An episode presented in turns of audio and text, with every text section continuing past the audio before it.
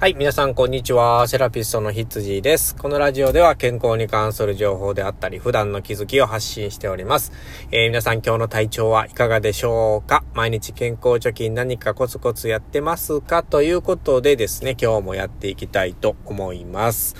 えっとですね、えー、昨日かな、東京の方でまた4回目の緊急事態宣言が出るっていうことで、えー、テレビで言ってましたけどね。まあまあ、なかなか収まんないっすね。まあこれはもうね、こうなんかダラダラ、やっちゃった結果がね、まあこうなってるっていうのも言えますし、まあ変異ウイルスの恐ろしさっていうところも言えますしね。えー、まあまあなんとか耐えしのぐしかないのかなっていうふうには思いますけどね。いや、いい加減にしてもらいたいというところですよね。お店の人頑張ってください。応援してます。ということで、えー、今日のテーマはですね、えー、まあ一点変わってね、健康のお話なんですけど、まあ皆さんね、ちょっとこう歩いてますかっていうところをね、えー、問いたいんですけども、まあやっぱり歩くことで健康にすごくいい影響が、えー、やっぱり出るんですよね。まあその具体的なね、え何がいいのかっていうのを今日はちょっとお話ししたいなというふうに思います。えウォーキングで得られる効能っていうところでちょっとお話ししたいと思うんですけれども、まあ4つぐらいね、え、ー、と、大きく分けてあります。で、えー、一つ目は何かと言いますとですね、あと、生活習慣病ですね。これを防げるっていうのが、まず一つ目の大きな、えー、特徴ですね。まあ、歩くとですね、まあ、あのー、何が一番、えー、効果が高まるのかっていうとですね、体の代謝が上がるんですね。代謝。あのまあ、あの、あったかくなるみたいなね、あの、熱量が上がるみたいな感覚なんですけど、まあ、この血の流れとか、こう、水分の流れが促進されるイメージですね。で、えー、悪いものをこう出しやすくするというような、これサイクルのことを代謝って言うんですけれども、えー、歩くことで、えー、まあ、そういう効能が得られますね。で、えー、代謝が上がるとですね、えー、老廃物が取り除かれてですね、内臓脂肪がつきにくくなるっていうことなんですよね。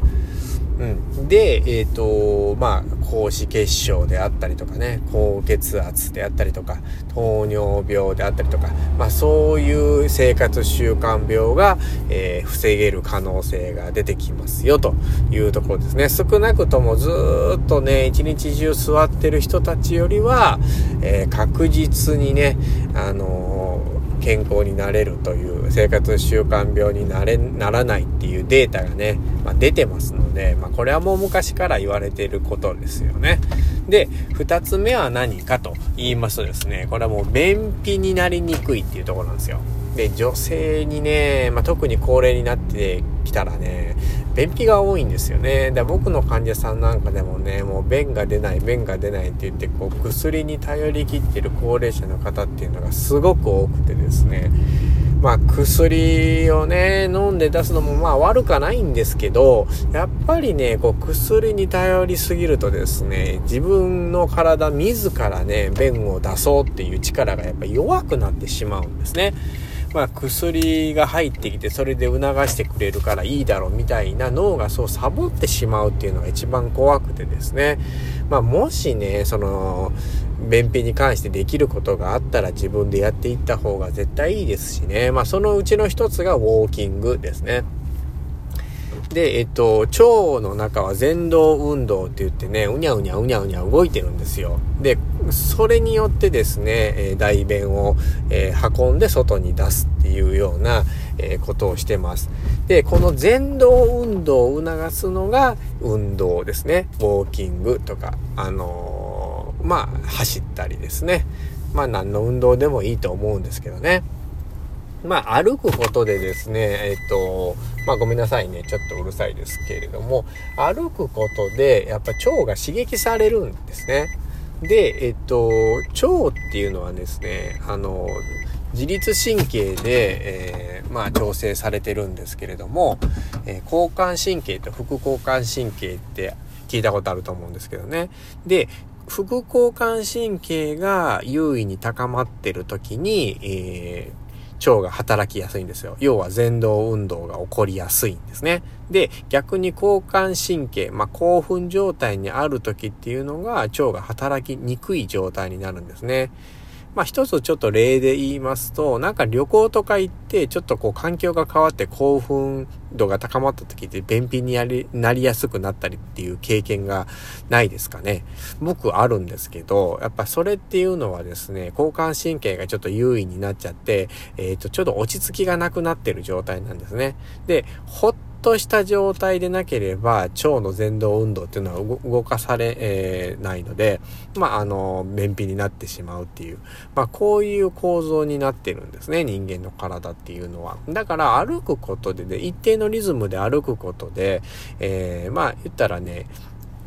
まあ、副交感神経リラックスしてきてですね、副交感神経優位になって、えー、まあ、前動運動が促されて出やすくなるっていう、こういうことなんですね。で、あと歩くことで腸も刺激されますので、まあ、代謝も高まりますので、えー、まあ、えー、便秘になりにくいっていうところですね。で、三つ目はですね、えー、ストレスの解消になるっていうのが三つ目のお話ですね。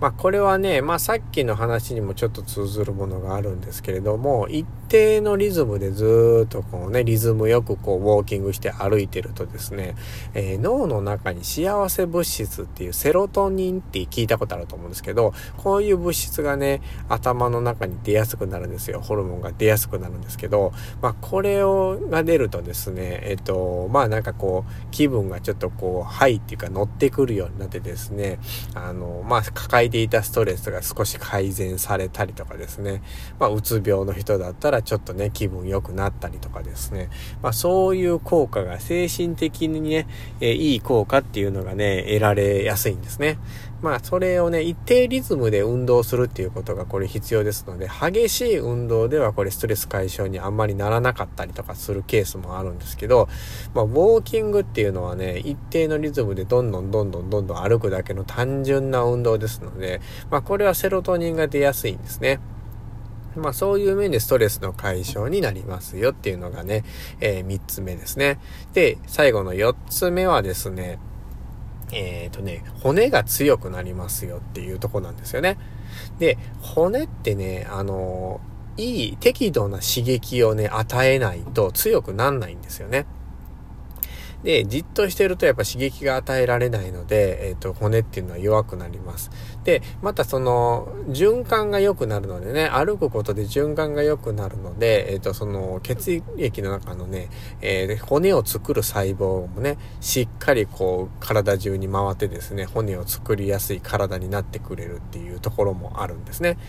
で、あとはね、お日さんの下でね、歩くことでビタミン D っていうのが作られて、えまあその骨にね、カルシウムが沈着しやすくなるっていうね、こういう効果も得られるんです。で、まあ、お日さんの光を浴びながら、しっかりこう歩くことで骨もどんどんどんどん強くなっていきますよっていうとこなんですね。で、これが以上が、この4つがですね、まあ一応大きく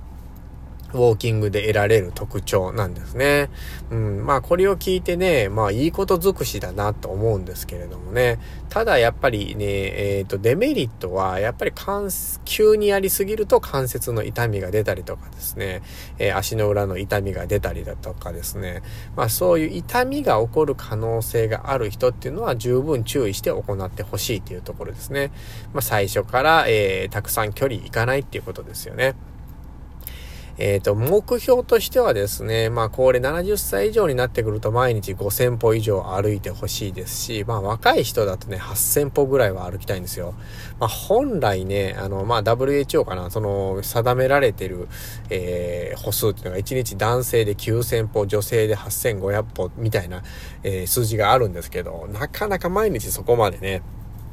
するのは難しいかなと思うので、僕がいつも推奨してるのは、えー、まあ大体5000歩ぐらい目処にね、えー、まあちょっとこう歩くようにしましょうっていうところなんですよね。うん、まあこれも結構難しいんですよね、5000歩って言ってもね。まあそこからですよ。で、えっ、ー、と、まあ趣味にね、やってる人はもう1万歩とか行くと思うんですけど、趣味で、えー、やっていない人っていうのはね、まあせいぜい5000歩行ったらいいところなんですけど、えー、これね、えっ、と一つこうポイントがあってですね、えー、まあその散歩になってないかっていうところをね、もう一回ちゃんと、えー、見てほしいんですよね。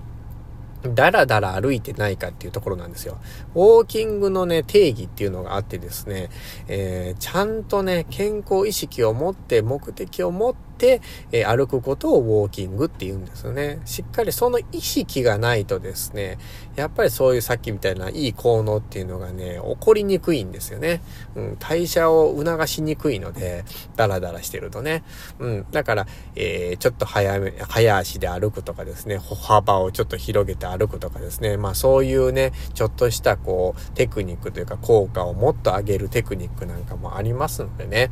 あの、歩くときはちょっとこう、早歩きで。歩幅を上げて真剣に、え、健康を意識して歩くっていうのがね、まあこれがさっき言ったみたいなね、その特徴を最大限に高める、えー、まあ、ポイントですのでね、皆さんこう一度この話を聞いてね、え、チャレンジしてみた、見てもらったらいいんじゃないかなというふうに思います。えー、ちょっとまあ説明ね、重複したりとか聞き苦しいところがあったと思うんですけども、ご了承ください。ということで、えー、セラピストの羊でした。ではでは。